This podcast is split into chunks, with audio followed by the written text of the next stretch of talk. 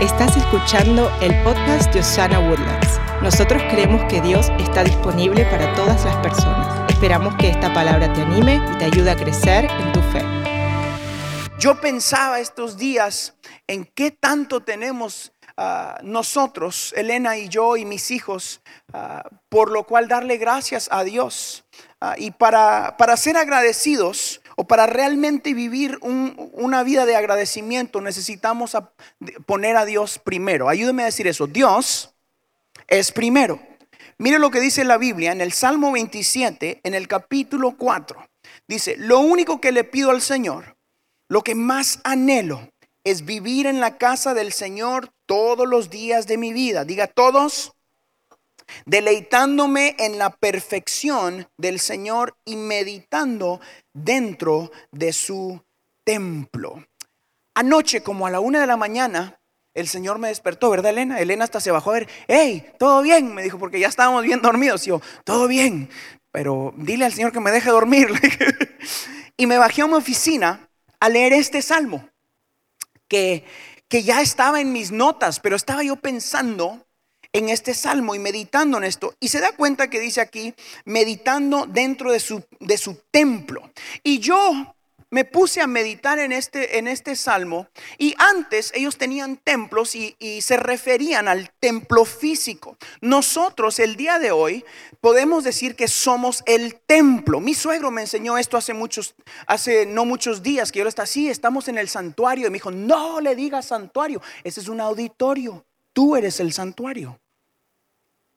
Entonces, meditando en este salmo, mire lo que dice, si usted es el templo y cómo eso cambia, cómo podemos ver esto. Dice, lo único que le pido al Señor, lo que más anhelo es vivir en la casa del Señor todos los días de mi vida. La casa del Señor es usted, deleitándome en la perfección, deleitándome en la perfección del Señor y meditando dentro de su templo. Esto me recuerda a mí que necesitamos a Dios más que a nada o a nadie. Dígame conmigo. Dale a Dios tu tiempo. Eso dice, te, esto dice, te necesito. Cuando le damos al Señor nuestro tiempo, le estamos diciendo al Señor, te necesito. El salmista decía, yo quiero habitar en el templo del Señor, quiero estar con Él a toda hora.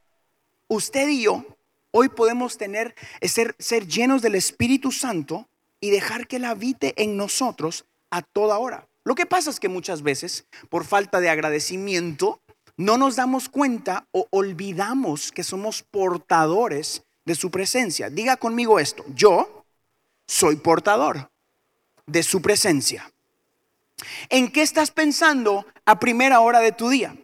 De esto es lo que le voy a hablar la mayoría de este mensaje, de cómo empezamos nuestros días. El día de hoy todos nosotros nos despertamos y lo primero que hicimos después de ir al baño, ¿verdad? Es empezar a cambiarte. Algunos se peinan, si todavía tienen pelo, hombres, ¿verdad?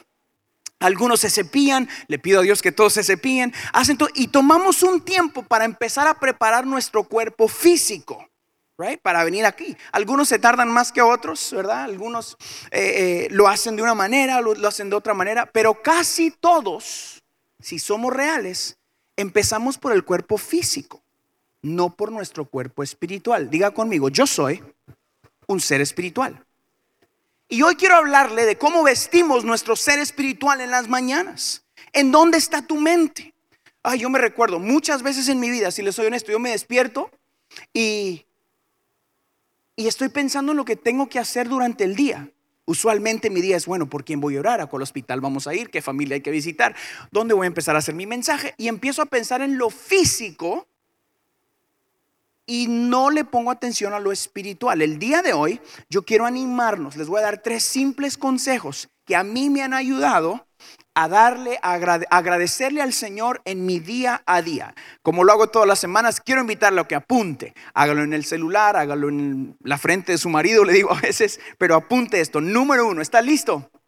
Número uno, vive a propósito. Vive a propósito.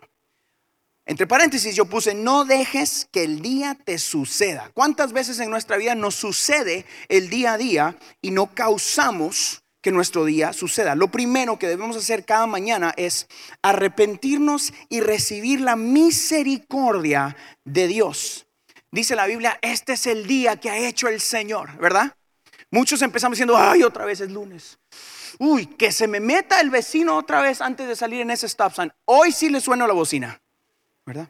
Hoy sí, me va a oír. en Guatemala dicen que no me puye porque me van a conocer. Mira lo que dice la Biblia.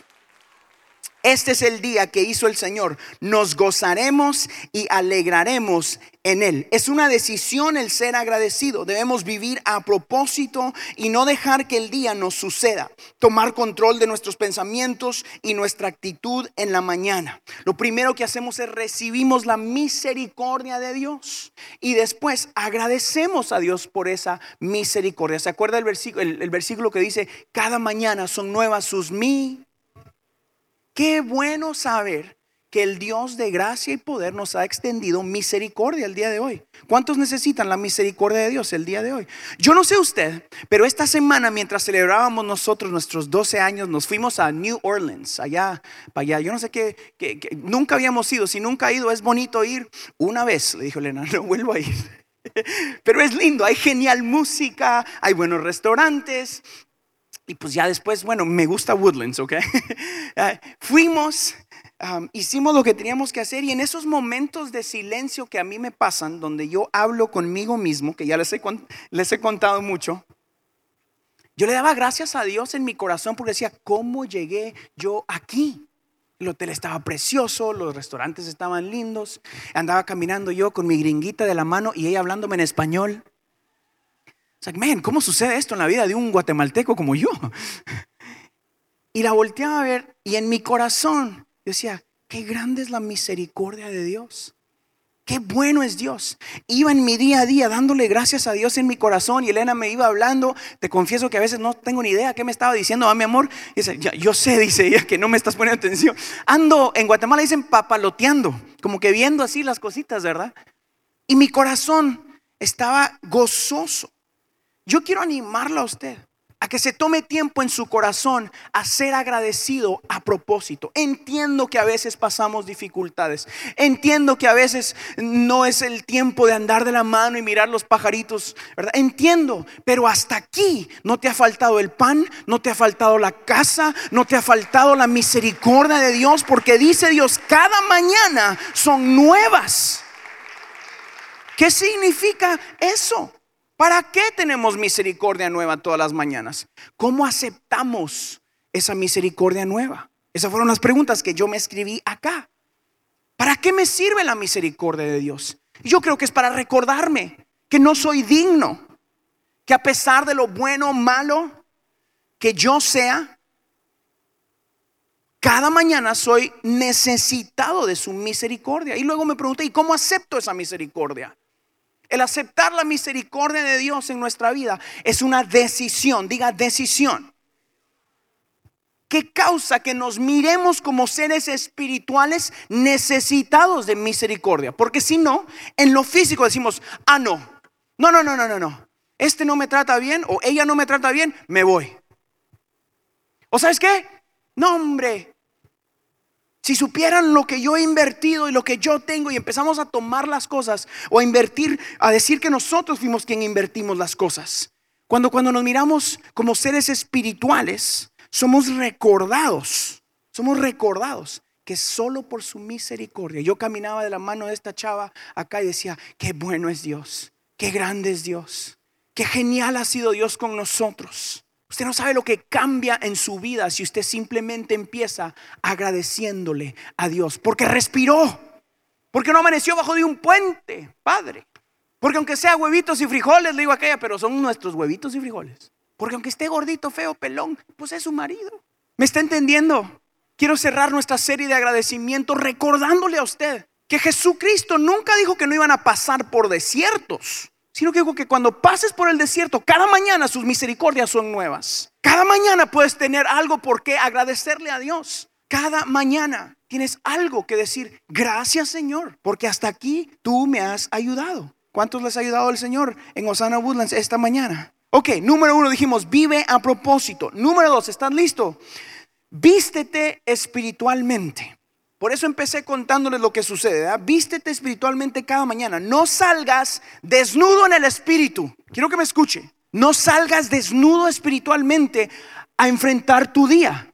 Nos vestimos en lo físico y si somos seres espirituales, ¿cree usted que debe usted vestirse en lo espiritual? ¿Cree usted que usted debe salir desnudo espiritualmente? Absolutamente no. Entonces, no te expongas espiritualmente. ¿Estás preparado para lo que el día trae en lo espiritual? Si somos seres espirituales, ¿a qué le pones más atención? ¿A tu cuerpo físico o a tu cuerpo espiritual. Quiero que me entienda y quiero pintarle una foto para que mañana, cuando se esté cepillando los dientes, usted se recuerde, qué bueno es Dios, me he visto espiritualmente, también para no salir desnudo espiritualmente. Quiero que usted se mire al espejo mañana y usted literalmente se vista espiritualmente. ¿Se acuerdan la escuelita? Cuando íbamos allá, cuando estábamos, si algunos de ustedes crecieron en la iglesia o si no, allá nos enseñaban de la armadura del Espíritu. ¿Se acuerdan de eso? Está en Efesios. Ok, la vamos a leer hoy como que fuera escuelita, porque yo quiero recordarle a usted lo que usted tiene que vestirse todos los días espiritualmente. Es necesario, ¿sabe por qué? Porque dice la Biblia que nuestra lucha no es contra carne ni sangre, ni contra seres como nosotros, sino en lo espiritual. Y si sale usted a la lucha o a la batalla sin sus armas, o si sale usted desnudo, ¿qué cree que va a pasar? Yo soy malísimo para andar descalzo, ¿verdad, mi amor? Yo me paro, eh, eh, puede ser alfombra y ando descalzo y digo, ay, ay, ay, ¿verdad? Me duele, no quiero caminar descalzo, jamás. Mi suegra, no hombre, ¿verdad? Mi suegra hay árboles así, ¡pra! los quiebra con el dedo y, ay, sí, deja un dedo ahí. Y yo, ¿qué pasó? ¿Cómo? ¿Verdad, mi amor? Sí, Elena se ríe, pero sí, it's so true. Hay chayes y Miriam, ¡pra! En el nombre de Jesús. Pasó.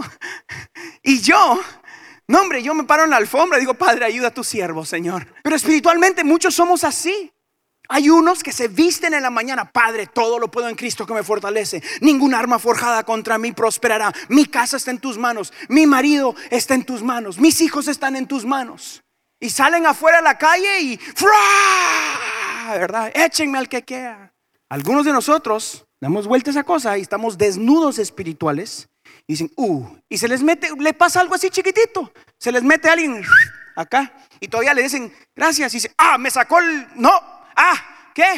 Entran a la oficina, frum, pum. Sí, se tomaron mi café. Uh, que se tome mi café. Hoy sí, me vale queso. ¿Por qué? Porque espiritualmente, una de nuestras armas, una, les voy a dar dos hoy nada más. Pero vamos a leer todas las armas y les voy a explicar dos de las que yo creo que pueden ayudarte más esta semana.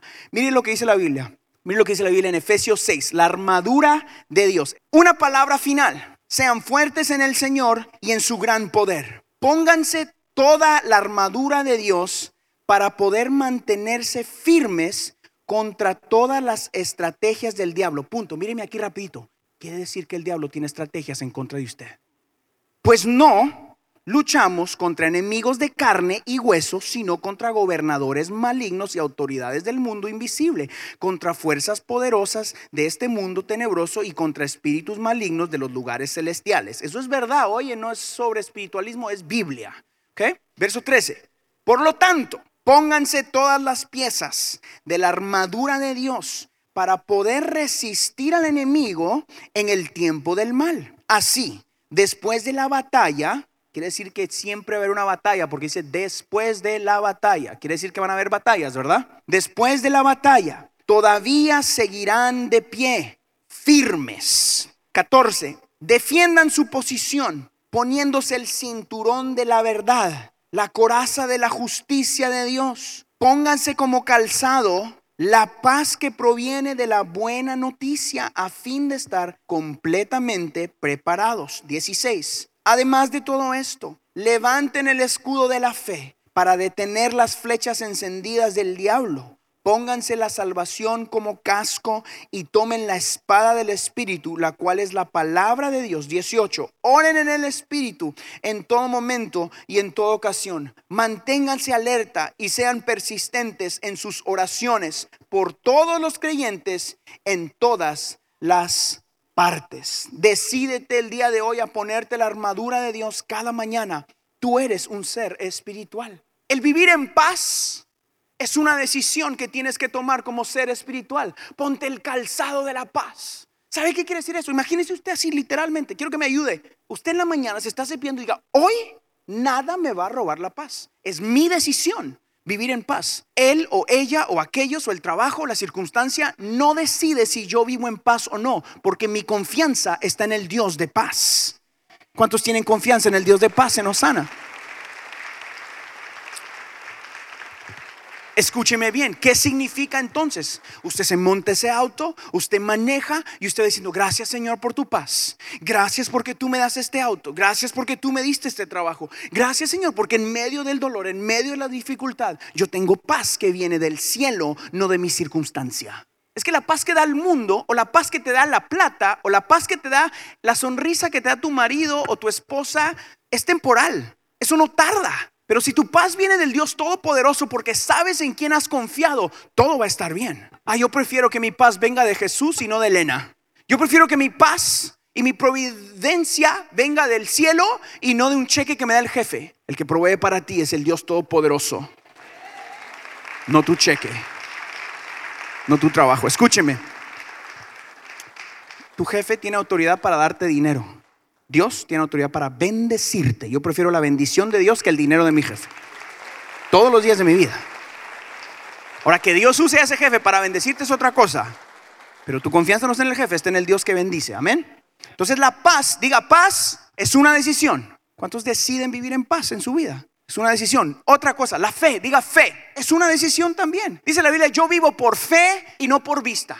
Eso es muy difícil si somos reales. Pausa para que pensemos, digo yo. Realmente vivir por fe es bastante difícil, porque los viles tan viles llegan el 30 siempre, aunque usted no lo crea. Digo que yo, yo me acuerdo de ser chiquito, yo me acuerdo ver esto en mi casa y pensar, eso no funciona. Mi mamá agarraba los viles, yo me acuerdo, y los tiraba al suelo, pum, y se paraba encima. Padre, en el nombre de Jesús, yo tomo autoridad. Y yo pensaba como niño, como era bien raro, ¿verdad? Yo creo que eso no va a funcionar. Eh, como que mágicamente no va a aparecer un cheque adentro y lo va a enviar en la cajita y va a llegar a la compañía de luz. Como niño yo no entendía eso. Pero en el espíritu, mi mamá estaba tomando autoridad sobre la pobreza. Mi mamá estaba tomando autoridad sobre la falta de plata y tomando decisiones en lo físico pero siempre empezando por lo espiritual, dice la Biblia. Ahora lo sé yo de grande, que todo lo que está bajo la planta de nuestros pies, ¿verdad? Entonces yo me acuerdo ver esas fotos. ¿Cómo no iba a crecer con fe? Mi pregunta es, ¿qué están viendo tus hijos? ¿Qué te miran hacer tus hijos en una circunstancia difícil? ¿Qué te miran hacer tus hijos con tu marido o con tu esposa cuando las cosas no están bien? Porque las cosas no están bien siempre. Les confieso, 12 años. Peleamos poquito nosotros, eso sí, mi amor, pero de repente sí. Y mi pregunta es siempre, ¿qué miran mis hijos en medio de la circunstancia? ¿Qué van a ver cuando no todo es color de rosa? Cuando no andamos caminando y mirando los pajaritos, ¿verdad? ¿Qué miran? ¿Qué miran tus hijos cuando hay una enfermedad? ¿Más Talenol, más pastillas, más doctores? ¿O empezamos clamando a Dios y luego Talenol, pastillas, doctores? Como tú quieras. Pero ¿qué miran en tu casa? ¿Te estás vistiendo espiritualmente? ¿Estás siendo agradecido espiritualmente? O está diciendo, ay, otra vez. A mí siempre, no, es eh, así, uy, si usted supiera, pastor, así somos nosotros aquí. La fe es una decisión. Diga conmigo esto fuerte. Yo quiero que usted lo crea. Yo vivo por fe, no por vista. Algunos de nosotros necesitamos recordar eso todos los días. Yo quiero animarlo el día de mañana. Que mientras usted se esté cepillando, tome estas dos cosas, paz y fe. Tenga paz en su vida y tenga fe que Jesús está con usted, a pesar de lo que esté viviendo. Las victorias y las derrotas, los desiertos y las montañotas como usted quiera, donde quiera que usted tenga fe y tenga paz el día de mañana. Viva agradecido desde mañana en adelante. Cada mañana sus misericordias son nuevas para nosotros. ¿Cuántos dan gracias por eso? Dele gracias a Dios. Apláudale fuerte a Jesús si puede. Número uno, vive a propósito.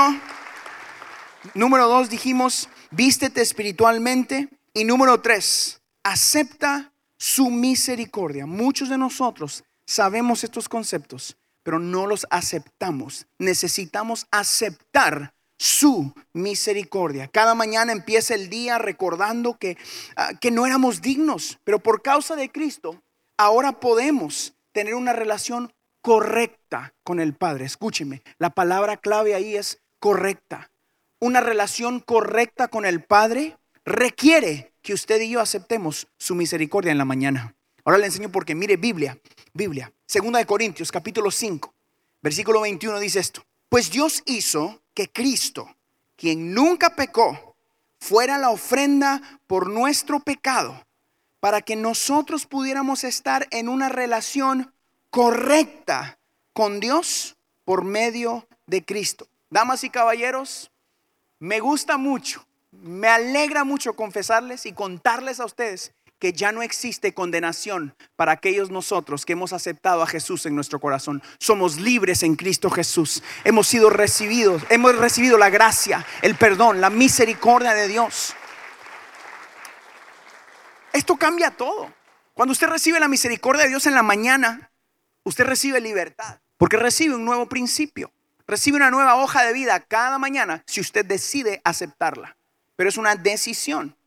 Donde está tu mente, el cuerpo sigue. Eso es algo totalmente real. Si usted empieza su día pensando, uy, hoy sí me va a ir mal, ¿qué cree que le va a pasar?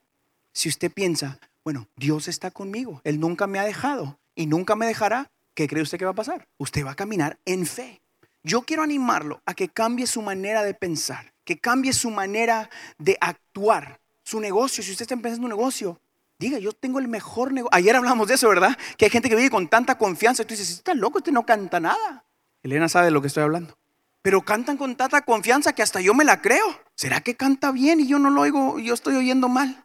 Dice, no, pastor, yo soy el mejor del mundo. Pues, ¿quién quita y sí, digo yo?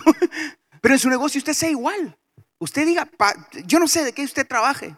Elmer trabaja vendiendo seguros para gente que, se, que fallece, ¿verdad? O algo así. No, al fallecido no le vende seguro, ¿verdad? antes, antes de fallecer. Algo así. Vos decís, yo tengo los mejores muertos de todo Woodlands y sus alrededores. Óigame, es necesario tener eso.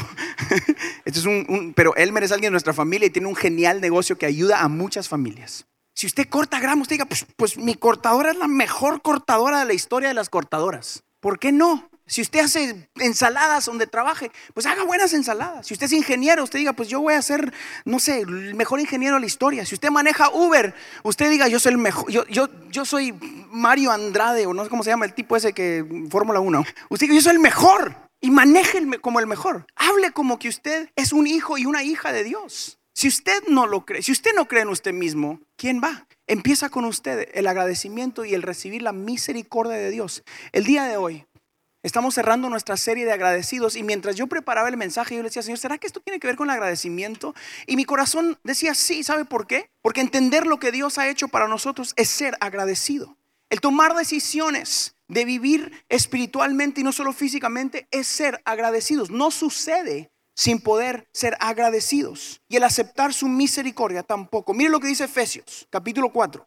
Por eso, ya no vivan ni se conduzcan como antes cuando los malos deseos dirigían su manera de vivir, ustedes deben cambiar completamente su manera de pensar y ser honestos y santos de verdad. O sea que hay unos que son honestos y santos de mentiras. No sé, así pienso yo.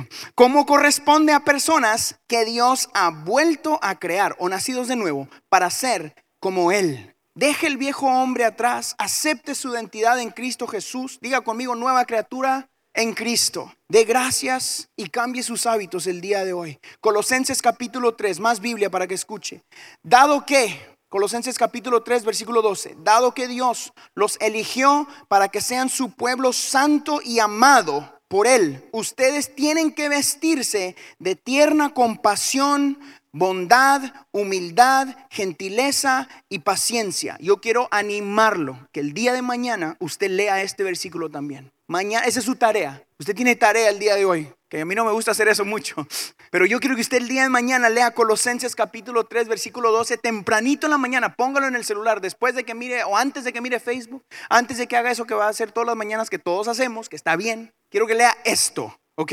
Dado que Dios los eligió, o sea, soy elegido por Dios, para que sean su pueblo santo y amado. Soy amado y santo por Él. Ustedes tienen que vestirse de tierna compasión. Diga conmigo, voy a tener compasión el día de mañana, bondad el día de mañana, humildad el día de mañana, gentileza el día de mañana, paciencia el día de mañana. ¿Se da cuenta cómo si vivimos conforme a la Biblia cambiaría cada uno de nuestros días? ¿Qué pasaría si mañana usted vive este versículo? Nada más. El enemigo quiere que vivas haciendo lo contrario de esto, renegando, haciéndole highlight a lo que no te funciona, falto de agradecimiento, lejos del llamado de Dios. El día de hoy yo quiero animarte a que tomes estas promesas y que las actives en tu vida, que no las escuchemos aquí los domingos nada más, sino que usted tómele una foto a esto, póngalo en el celular, escríbalo en un papel, hágalo parte de su vida. Le prometo que esto funciona. Hágalo parte de su diario vivir. No permitas que el enemigo te robe tu identidad de hijo e hija, sino recuérdale a él tu identidad en Cristo Jesús